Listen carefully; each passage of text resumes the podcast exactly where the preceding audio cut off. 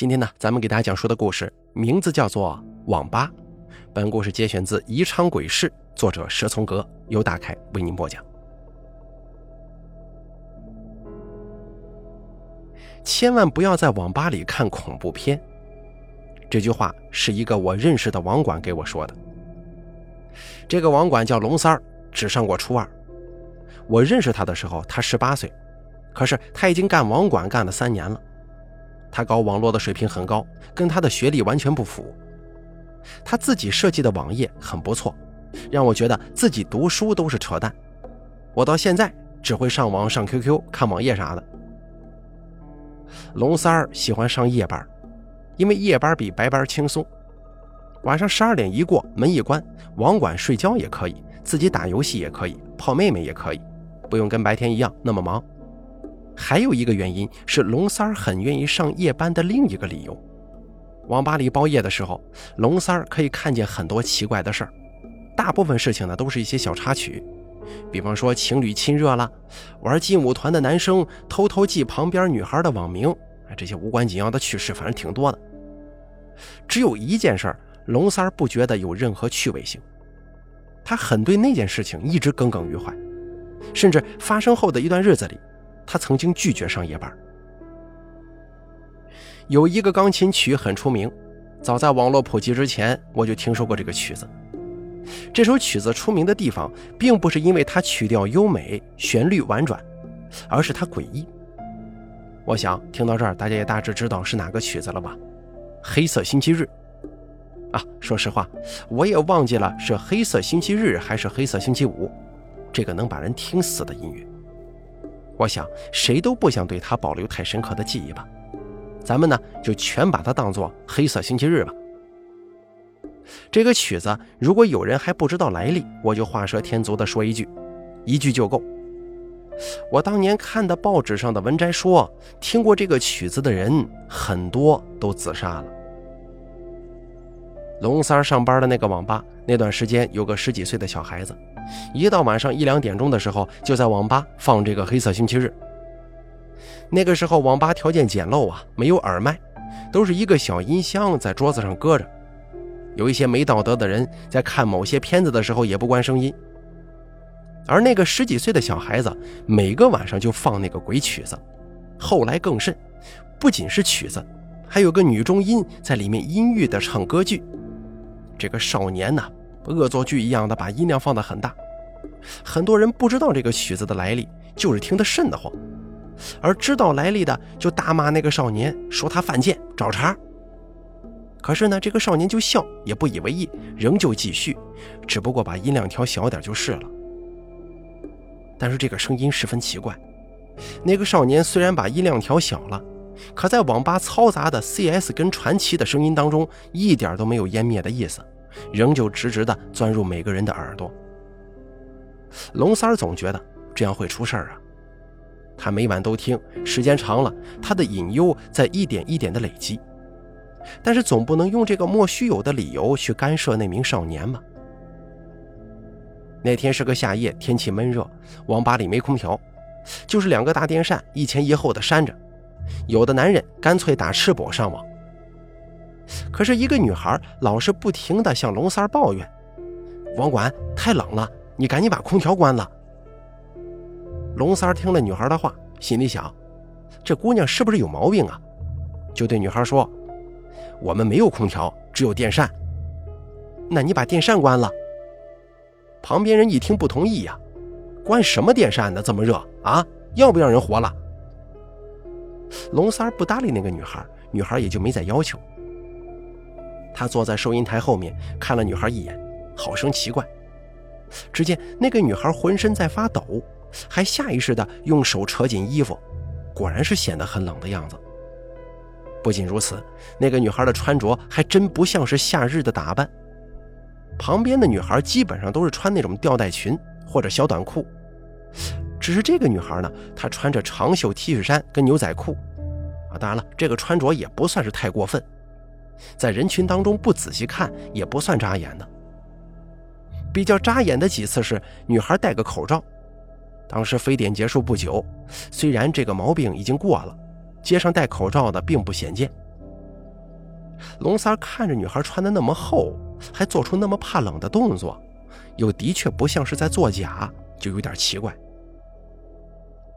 龙三好奇心起，就悄悄地走到那个女孩的背后看个究竟。看了之后就释然了。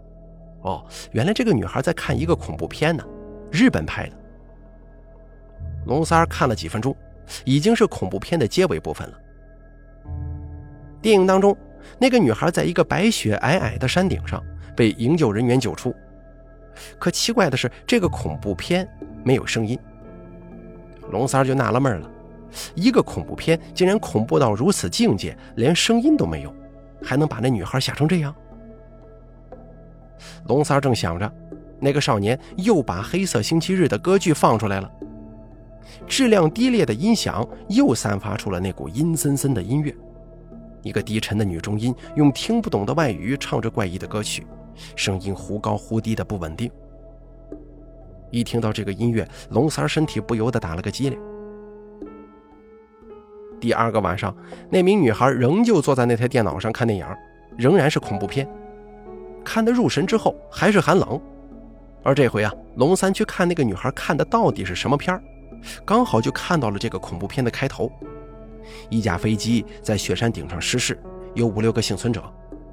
龙三马上就确定了，这个片子是女孩昨天晚上刚看过的那一部，因为那个雪山的背景跟昨天晚上一样嘛。女孩还是没有把音响打开，龙三有点好笑啊。你明明害怕，连声音都不敢开，硬要看，还连续看了两遍，找刺激呢。隔了几日，那个女孩又来了，天气更热，可是女孩穿的更多，竟然穿了一件薄薄的羊毛针织衫来上网。女孩开始的时候很安静，可是上了一会儿网，就开始叫龙三关电扇。龙三心想，这个女孩是不是又在看恐怖片呢？走过去一瞧，果然是。可是呢，还是那一部前几天看过的恐怖片。龙三看到电影里一个女孩的鲜血在雪地里流淌。隔几日女孩又来，又隔几日她又来，一次比一次穿得多，但每次呢只是多穿一点点而已。后来呢，龙三看见在那个女孩的衬衫袖口部分，竟然露出了一小截保暖内衣呀。龙三在给我讲到这里的时候呢，我就笑话他：“当网管就是好啊，大大方方的偷窥别人。”可龙三却笑不出来，因为他发现那个女孩每次来看的恐怖片都是同一部，而且女孩从不放出声音来。虽然不放声音，但旁边那个少年每次放《黑色星期日》的时间也很巧，就是在女孩看恐怖片的时候开始播放。龙三在一个白班专门坐到女孩的电脑上。把女孩看了十几遍的电影点击出来了，很好找。打开搜索器的收藏夹，就有一个很醒目的名字《雪山怪谈》。龙三胆子也不算大，比不上那个女孩胆子大，他不敢半夜三更的看。于是呢，趁着大白天，他把这个《雪山怪谈》硬着头皮看了一遍。那个情节确实很恐怖，不过呢，剧情不复杂，大致是这样的。飞机在雪山顶上失事，幸存者有两个女孩，四个男人。两个女孩是好朋友，其他的几个人呢都互相不认识。其中一个女孩脚踝骨头断了，走不成路。六个人不能在严寒当中的飞机里等死啊，就一起商量离开这个山顶。一个做记者的男人还大致确定了所在方位，并弄出一张地图，说离这里十几里的地方有个小木屋，是守山人留下的。肯定有食物跟火种，还有取暖的物品。于是大家呢就上路了。可是走了没多久，因为高山反应很厉害，六个人体力很差，气温更低了，零下几十度，漫天漫野的大雪，风烈烈的吹，山路也非常难走。四个男人相继放弃了背负受伤女孩，想把受伤的女孩遗弃在雪地里。可是另一个女孩不答应啊，这是她好朋友嘛。在四个男人不在援助的情况下，女孩背着自己的好朋友又勉强走了一段路。四个男人开始抱怨，女孩拖累他们前行的速度了。照这么下去，所有人都得冻死。五个人于是把受伤的女孩晾在一旁开会讨论。四个男人分别用现实的理由说服女孩放弃她的朋友。受伤的女孩知道他们在商量是否抛弃自己，于是呢，她就在几米之外苦苦哀求，千万不要扔下自己。受伤女孩凄惨的叫声跟风声夹在一块儿，简直是十分无奈呀。最后，大家又开始上路，女孩神情坚定地背起受伤的朋友，走了几步，犹豫一会儿，向另外一个方向走去。那个方向，四个男人用手在雪地里刨了个雪坑。受伤女孩绝望地哀求自己的好朋友，可是没用啊！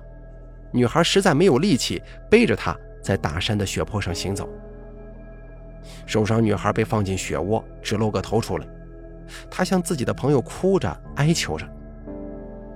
抛弃朋友的女孩也在哭，看着朋友不停地说“对不起，对不起”。于是呢，五个人就扔下了受伤女孩，不顾受伤女孩的哭声，掩埋在这个风雪当中。五个人走了很久，终于找到了那个记者在地图上标注的小屋。那是个非常简陋的小屋，有毛毯，但是没有食物，也没有火种。五个人安顿了一会儿，暂时没有性命之忧，就有良心发现，回头去找那个受伤女孩，还带了一把铁锹。当他们找到掩埋在雪地里的受伤女孩，那个女孩还没断气呢。看见他们回来，还说了几句话，随后陷入昏迷。他们用铁锹挖雪，想把她从雪地里刨出来的时候，很困难，因为雪凝结了。挖雪的男人一失手，竟然把女孩的脖子给斩断了。五个人于是就回到了小屋，气温还是很低。其中的一个老者建议，为了节省体力，大家睡觉，但不能睡太长时间，不然有可能一睡不醒。所以呢，始终轮流一个人清醒，五分钟叫醒下一个人。可是，每当一个人醒来，就会发现另一个人已经死去。最后就那个女孩一个人了，她是又害怕又愧疚，无助地等待好友的报复，死亡的到来。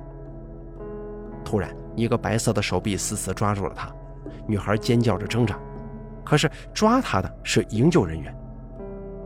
影片结束，背景褪去之后呢，根本就没什么小屋。女孩跟四个尸体所在的位置，就是掩埋受伤女孩所在的那片雪地。龙三看到这儿，突然电影结束的音乐消失，身后一阵恐怖音乐响起，又是那个黑色星期日。龙三差点吓破了胆呐，把那个放音乐的少年一顿臭骂。把他赶走了，而少年刚走，那个喜欢看恐怖电影的女孩又来了。这次这个女孩穿的很少，不再是怕冷的模样，一身洁白的吊带裙，肩膀都露在外头。女孩跟往常一样，仍旧看那部电影。可是这一次啊，电影的声音她打开了，而且声音开得很大，音响效果很好。龙三看见这个女孩穿成这个样子，其实很漂亮，就忍不住搭讪呢。问女孩为啥每一次都看这个电影啊？女孩轻描淡写的说：“我喜欢看呢。”龙三没话找话的说：“那你为啥以前不开声音呢？”我每次都开了声音的呀。你什么耳朵呀？不放声音有什么看头？开了声音才好看呢。不信你听。女孩话音刚落，电影的音乐突然就变了，变成了黑色星期日的歌曲声。龙三儿大为惊骇。可女孩好像没有受到什么影响，不理会龙三儿了，仍旧津津有味地看着电影。之后那个女孩啊，得有个把星期没来。他最后一次来就是穿得很漂亮，而且是白天来的那一次。龙三一方面想认识那个女孩，一方面也觉得女孩身上有很多奇怪的事儿，他很想弄清楚。于是他坐在那个电脑上，很快调出女孩的 QQ，并且很容易的把密码破解，对他来说小菜一碟。龙三儿上了女孩的 QQ，一看有好多好友在线，可是没有人跟女孩的 QQ 讲话，好几十个好友，没有一个人跟女孩的 QQ 打招呼，这情景挺古怪的。龙三忍不住了，给好友栏最上面的那个人发了一个拥抱的表情。隔了好久，对方回复了一条：“你是谁？”龙三看了看女孩自己的 QQ 网名，回复过去说。我是冰晶小草啊。那个好友没再回复，头像变黑，下线了。龙三儿不死心，又给另一个好友发消息：“你好啊，你在干什么呢？”这次回复的快了点但是跟第一个好友一样，还是问你是谁。龙三儿也是打出我是冰晶小草。那个好友也下线了。第三个好友更怪，龙三儿刚一发消息，那好友就下线了，根本没回复。他是百思不得其解呀。本来他想冒充冰晶小草跟他的好友聊天，套出女孩的一点真实身份和背景呢，可没想到竟然是这个场面。不死心，打开冰晶小草的个人资料栏，龙三看了之后，身体被寒气全身笼罩。这个资料信息个人说明上写的是：“我将要去的那个世界会不会有灿烂的阳光？”龙三身上冰冷彻骨，正在没道理呢。突然，滴滴的声音响了，龙三儿吓得差点从凳子上掉下来。有一个好友主动发了消息过来：“小草，你还在吗？”龙三儿不敢回。又有另一个好友发消息过来，说：“他们都太坏了，欺负我在深圳，都骗我说你死了。”滴滴声紧接着不断的往这传：“你的病好些没有啊？最坏的是绵绵，说你在七月二号死了。”我真的被他骗到了，还哭了一场呢。你不会笑我吧？谁叫我从小就爱哭，不像你那么坚强，生了那么重的病还那么乐观。哎，你怎么不说话呢？龙三儿已经吓得不敢动了，哪里敢打字啊？那个好友的头像隔了一会儿也变黑了。龙三儿倒班是有规律的，所以他记得住自己每天上班的日子。更何况，那个女孩来看恐怖电影的时间离现在并不远。今天是七月十二号，女孩最后一次晚上来的时间是六月三十一号。女孩最后一次白天来，也就是离现在最近的那一次，是七月五号。这个事儿还没完。过了一个月，那个喜欢放《黑色星期日》的少年又来了。这次他没有放那个鬼音乐，一门心思的玩传奇。少年被龙三骂过，肯定是不愿意再来网吧上网了。可这次是一群人在一块儿，没办法，他们这个团队要集体守城，所以约好了在同一个网吧，大家有个照应。那个少年很巧，就坐在了冰晶小草那个固定的电脑位置上。这群小伙子在网吧里大呼小叫，杀的是喊声震天，电脑的小音箱都是战士互砍、道士下毒等等等等的游戏配音。